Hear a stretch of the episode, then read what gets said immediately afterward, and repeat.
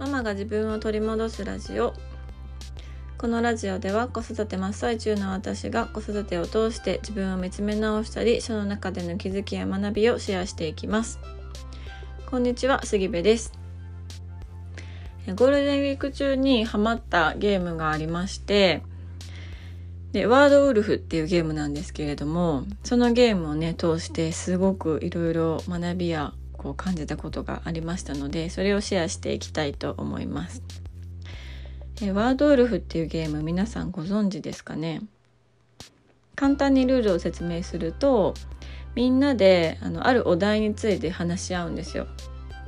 でそのみんなとは異なるお題を与えられた少数派の人っていうのがワードウルフなんですね。でそのワードウルフをこう探し出すっていうゲームです。でワードウルフになった本人はそれあの自分がワードウルフってことを隠さないといけないですよね。うんまあ、人狼ゲームに似てますよね。うん、ただそのお題がね自分に与えられた時は自分がワードウルフなのかそうじゃないのかっていうのがわからないんですよ。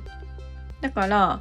まああのみんなで話を進めていく中で自分がワードウルフなのかワードウルフじゃないのかっていうのをこう探りながらこう考えていくっていうゲームです。で基本的にはねこのゲームはこう嘘をついてもし自分がワードウルフだったとしたらそれをまあ隠して嘘をついてワードウルフじゃないですよっていう感じで周りのね話に合わせに行くそれがまあ技だったりもするわけですよ。うん、それがまあ通常の遊び方というか戦略になるかなと思うんですけどそういう認識で大人は思ってると思うんです少なくとも。ただこれ子供を混ぜてするとそのねあのルールが覆されるっていう事態が起こりましたでどういうことかっていうと大人はこう誰か嘘ついてるな、まあ、もしくは自分も嘘ついてるっていうあの、まあ、前提のもとで話を進めていくんですよ。正直に言ってないって思いながら話をしていくだから探り合うしあのその今言った言葉の裏をこう読む感じでゆっくりゆっくり様子を見ながら話を進めていくんですけど息子はね嘘がつけないんですよ嘘をつかないというかつけない、うん、だからでルールももしかしたら理解してないのかもしれないんですけど正直にバンバンバンバン自分の情報を出すんですよね。うん、で結果的にどういうことが起こったかっていうと一切嘘をついてない息子一人勝ちをが起きたんですね。本当は嘘をついて勝っていくゲームなのに嘘を一度も一個もつかない息子が一人勝ちしたんですよ。でそれを見ているとなんか本当に子供って純粋で素直で心に正直に生きてるなっていうのをもう感じざるを得なかったわけですよね。うん、で大人ってね今までのいろんな経験があったりとかあのまあ、いろんな人を見てきたりとかいろんなね社会のことを知っていく中でどうしてもこう純粋な心で物事を受け止めきれなかったり相手の言葉とかを純粋に受け止められなかったりとかすることって多くあると思うんですよね。うん、やっぱりどこか心に素直に生きれてなくってこう自分のね、あのー、気持ちというか心をこう守るためでもあるとは思うんですけどどこかその周りの人に合わせた意見を言ってしまったりとかうーん何て言うんですかね。自分が思ってもない本当は思ってもないようなことを周りが言っているからちょっと合わせてしまったりとかっていうのは少なからず誰しも経験あるんじゃないかなって思うんですよ。うん、でそういうのを積み重ねていくと結構それがこうスムーズにできるようになってしまう、うん、スムーズにできるようになるってことは自分の本心とか本当のこの気持ちっていうのを無視する無視してるってわけですよね。それが簡単にできるようになってしまうと、まあ、結果的に自分の心を無視してるってことすらも忘れてしまうんじゃないかなって思いました一方でね子供たちはそうやって自分の感情のままに今まで生きてきた経験の方が長いからいくらこう嘘をつかないといけないっていうゲームの中ですら嘘がつけないんですよねこう合わせる人に合わせるみたいな